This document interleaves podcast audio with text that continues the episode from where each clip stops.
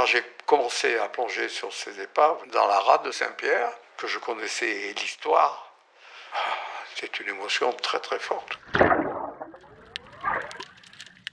C'est extraordinaire d'arriver sur un bateau qui a coulé depuis un siècle, plein de spongières, plein de gorgones, des familles de poissons qui vivent ensemble. La vie euh, a repris. Mais il y a ce côté euh, triste de cette catastrophe les marins qui étaient là ne l'ont pas vu venir. Ce mélange est, passionnant, quoi. C'est comme ça que je l'ai vécu pendant de nombreuses années.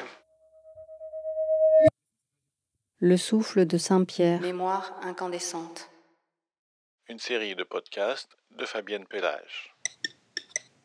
Les portraits singuliers.